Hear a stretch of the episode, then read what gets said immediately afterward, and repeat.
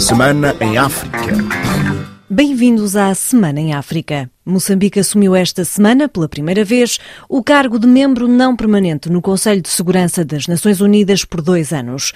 O presidente do país, Filipe Nyusi, disse que as prioridades são o clima, a paz e a luta contra o terrorismo. Reportagem de Orfeu Lisboa. Foi numa comunicação à nação para assinalar o início do mandato do país enquanto membro não permanente do Conselho de Segurança das Nações Unidas que o presidente moçambicano abordou os objetivos a que se propõem alcançar nesta missão que assume complexa. Os temas e tópicos que nos propusemos advogar são prementes, nomeadamente a promoção da paz internacional, com destaque para a paz no nosso continente, o nexo entre o clima, paz e segurança, o papel da mulher e dos jovens na manutenção de paz, o combate ao terrorismo e outros males que ameaçam a paz e segurança internacionais e a procura de um maior espaço para os países em desenvolvimento nas decisões internacionais através da reforma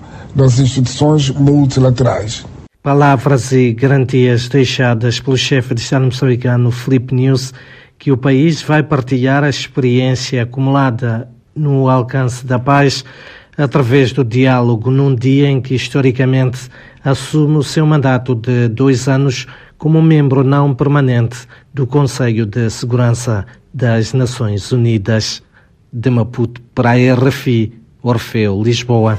Bissau 94 FM. Na Guiné-Bissau, a Liga dos Direitos Humanos denunciou o rapto e o espancamento do comerciante Ousmane Baldé a 30 de dezembro como um ato de terrorismo e falou em inação do governo. Bubacar Touré, da Liga dos Direitos Humanos, disse à RFI que nunca os direitos humanos na Guiné-Bissau estiveram tão críticos como nos dias que correm. É inaceitável que um cidadão nacional seja raptado e posteriormente espancado e que as autoridades não façam nada, nenhum, nenhuma investigação, não perseguem, não ordenam a detenção dos autores desses atos. Nós entendemos que a inação do governo só pode ser explicada com uma cumplicidade, autoria moral, senão alguém que anda a encorajar esses atos como uma estratégia de amedrontar os cidadãos, intimidar e tentar limitar o exercício dos direitos e liberdades fundamentais.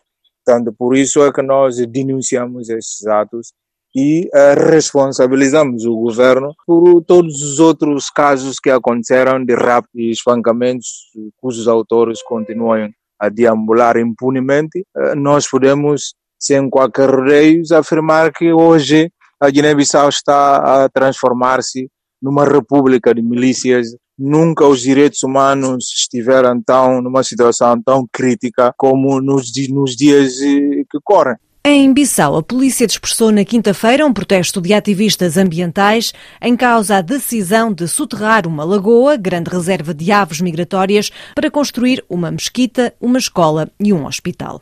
Francisco Gomes Vambar, diretor da ONG Organização para Defesa e Desenvolvimento das Zonas Úmidas na Guiné-Bissau, denunciou a falta de uma consulta e de estudos prévios para o caso não consultaram, não fizeram uma consulta pública, não tem um estudo de impacto ambiental. Contactar autoridades é extremamente difícil, é uma coisa já decidida que vai ser feito. Então, o que mostra um grau de autoritarismo no país, aquilo que nós podemos descrever como violência estrutural é característico ainda dos países como o nosso. Tendo em conta as suas funções ecológicas, é uma área que recebe água que vem dos bairros periféricos, que vai se tornar daqui a pouco uma área soterrada completamente. Essa água que ele armazena, que é água da chuva, onde é que vai? Essa é a nossa maior preocupação. Outra, tem algumas espécies, por exemplo, crocodilos estão lá, vão ficar soterrados. Não existe um plano para salvamento, não existe nada. É só colocar pedra e acabou.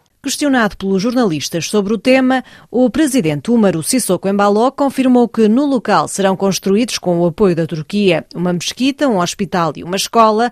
Sissoko Embaló disse que compreende o valor do parque, mas argumentou que o interesse do desenvolvimento se sobrepõe ao interesse ambiental.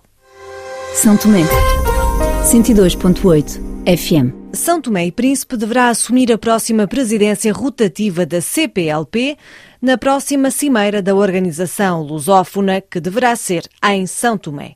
Angola deve passar o testemunho ao arquipélago equatorial em julho.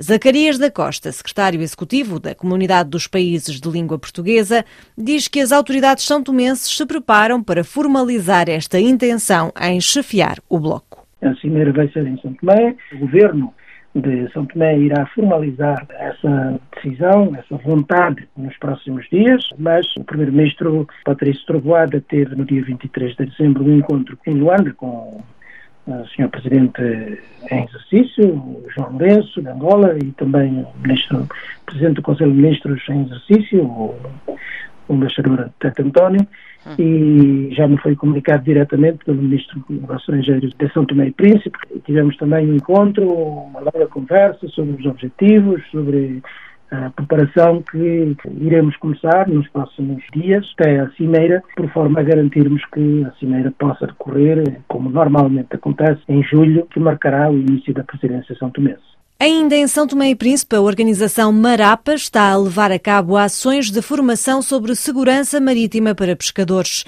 A escassez de pescado junto à costa obriga ao afastamento dos pescadores da costa, como refere Manuel Jorge Carvalho do Rio, presidente do Conselho de Administração da Marapa. Que ainda pescadores que têm o mito de que o recurso no mar não acaba. E isso não é verdade. Portanto, o peixe acaba. Mesmo em Santo Tomé, se os pescadores se notarem, estão a afastar-se muito da costa para irem à busca dos grandes pelágicos. Isso porque perto da costa já não têm recurso. E muitas vezes fazem um com meios inadequados. Muitas vezes não levam nenhum equipamento de orientação para a pesca e vão 50, 60 milhas à busca de peixe. Consequência, quando perde a ilha, ficam à deriva e muitas vezes vão dar ao continente, ficam muito tempo à deriva, há casos que acabam por morrer. Temos estado a dar uh, muitas informações sobre a segurança dos pescadores no mar. Em Angola, a ministra das Pescas e Recursos Marinhos, Carmen dos Santos, está preocupada com a pesca ilegal de carapau e de sardinha.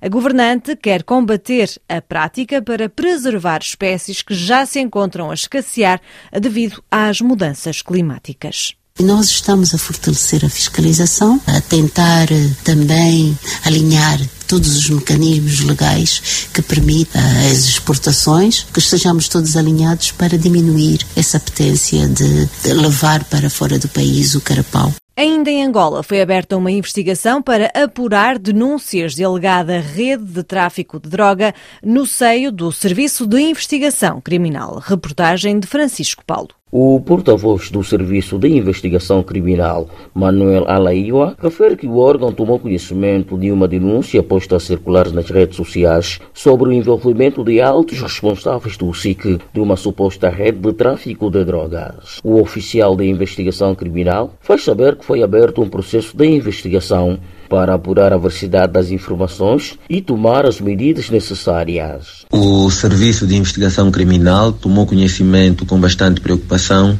de inúmeras informações postas a circular nas redes sociais, grupos de WhatsApp, sobre uma suposta rede de drogas em Angola já identificada, em que estão referenciados efetivos e altos responsáveis deste órgão. Sobre o assunto, o SIC despoletou de imediato competente processo investigativo para apuramento da veracidade das informações e tomar as medidas que se impõem.